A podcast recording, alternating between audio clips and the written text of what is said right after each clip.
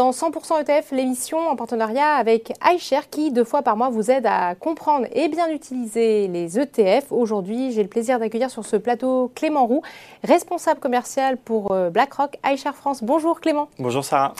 Aujourd'hui, on va commencer par l'explication d'un mot-clé, en l'occurrence le couple rendement-risque, et on verra, euh, on essaiera de comprendre pourquoi il est important pour votre portefeuille. Dans un second temps, nous allons répondre à la question j'ai déjà des OPCVM dans mon portefeuille, alors pourquoi souscrire à des ETF L'émission 100% ETF, c'est parti!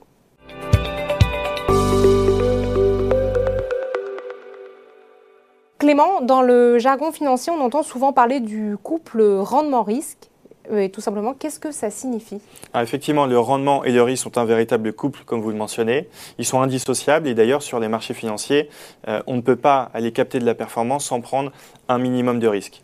Et de manière générale, on peut dire que plus on prend de risques, plus celui-ci peut être récompensé avec de la performance et, inversement, moins on prend de risques, moins on peut attendre de performance pour son investissement. C'est de prime abord euh, plutôt décevant puisque en tant qu'investisseur individuel, on cherche spontanément surtout des placements qui nous rapportent des rendements attractifs et qui ne sont pas euh, ou peu risqués, Clément. Oui, absolument. Alors c'est euh, une sorte de mythe que on peut tout de suite enlever. Effectivement, on ne peut pas avoir un maximum de performance avec le minimum de, risque possible. Ça, c'est le premier point. Et effectivement, ça, c'est le rêve de, tout investisseur, qui soit particulier ou aussi d'ailleurs de professionnel.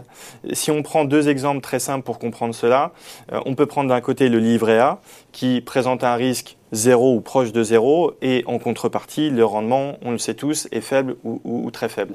On peut prendre aussi les actions, par exemple, des pays émergents, qui sont très risqués, mais qui en contrepartie peuvent présenter eh bien, un niveau de performance qui est euh, extrêmement important. Et cela, on appelle ça la prime de risque. C'est donc la récompense de l'investisseur pour avoir pris du risque, et cette récompense se traduit en termes de performance. Mais attention, euh, toute prise de risque n'est pas à tout moment récompensée par de la performance. Ça dépend aussi souvent de son investissement et de son horizon.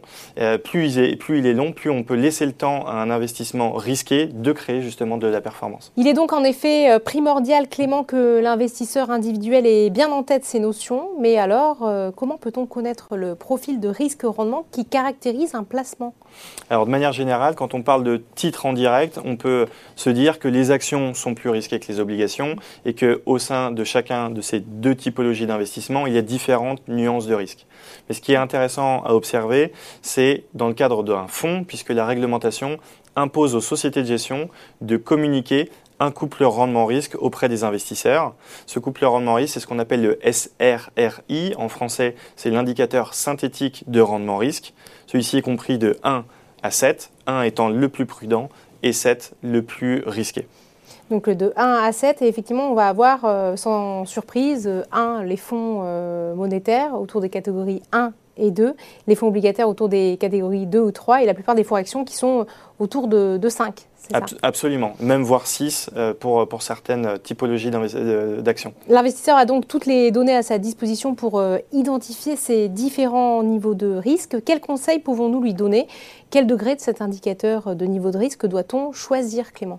Mais en fait, ça part surtout du profil d'investisseur et donc la capacité notamment à accepter de prendre du risque, donc son appétence au risque. Ça, c'est le premier point. Le deuxième point, on peut toujours recommander de diversifier ses investissements en termes de SRRI. Par exemple, un investisseur va pouvoir se composer un portefeuille avec des fonds SRRI 2, 3 ou 4 sur les obligations. Et puis, il va aussi pouvoir investir sur des fonds SRRI 5, 6, voire même peut-être 7. Et là, ce sont des supports principalement composés d'actions. Merci Clément. Merci Sarah. Et tout de suite, euh, sans plus attendre, on passe à l'entretien.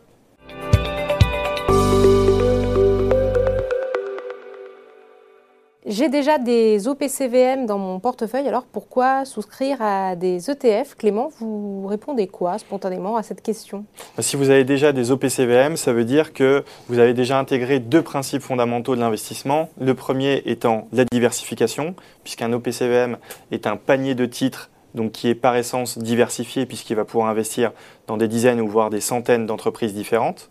Et le deuxième point, c'est la simplicité On peut aussi dire que c'est le côté clé en main d'un OPCVM, c'est-à-dire qu'on confie une partie de son argent à une société de gestion qui va ensuite s'occuper de toute la gestion pour l'investisseur.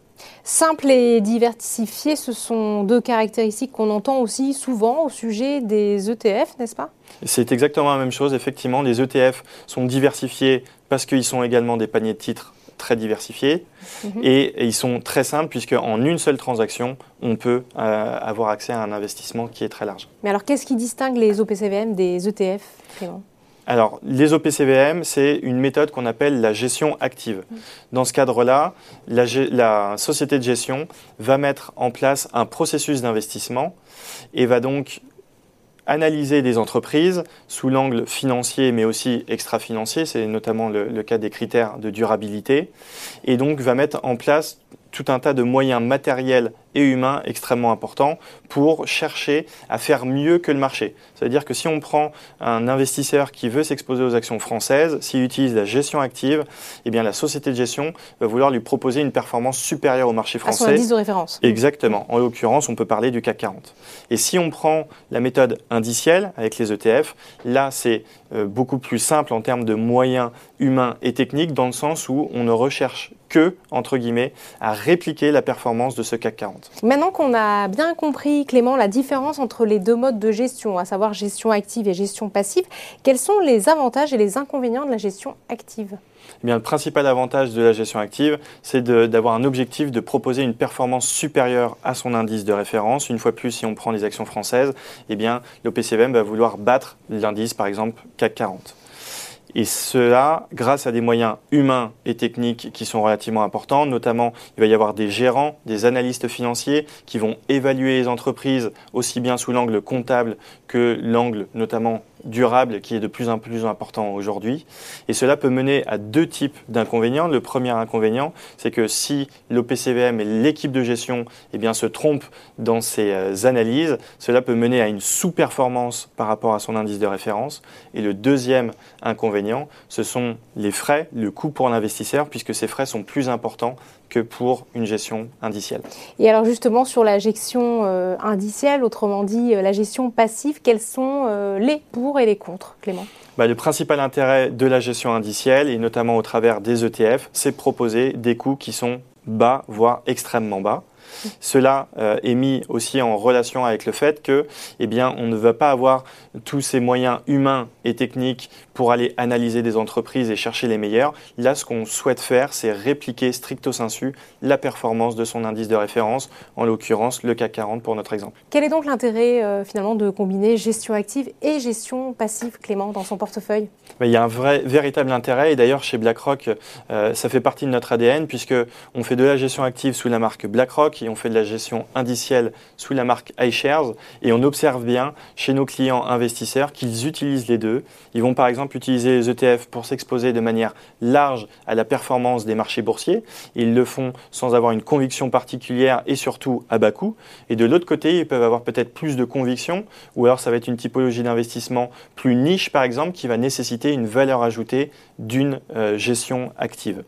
Euh, on peut prendre aussi euh, des exemples, notamment les actions américaines sont statistiquement très compliquées à battre, les indices sont compliqués à battre, et donc dans ces cadres-là, eh bien, les investisseurs vont plutôt privilégier les ETF, là où pour d'autres types de géographie, ils vont plutôt faire appel à de la gestion euh, active.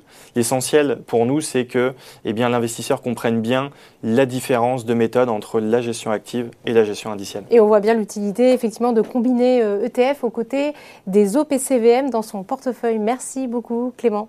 Merci Sarah. Cet épisode de 100% ETF est maintenant terminé. Je vous donne rendez-vous dans 15 jours pour un nouveau numéro. À très vite.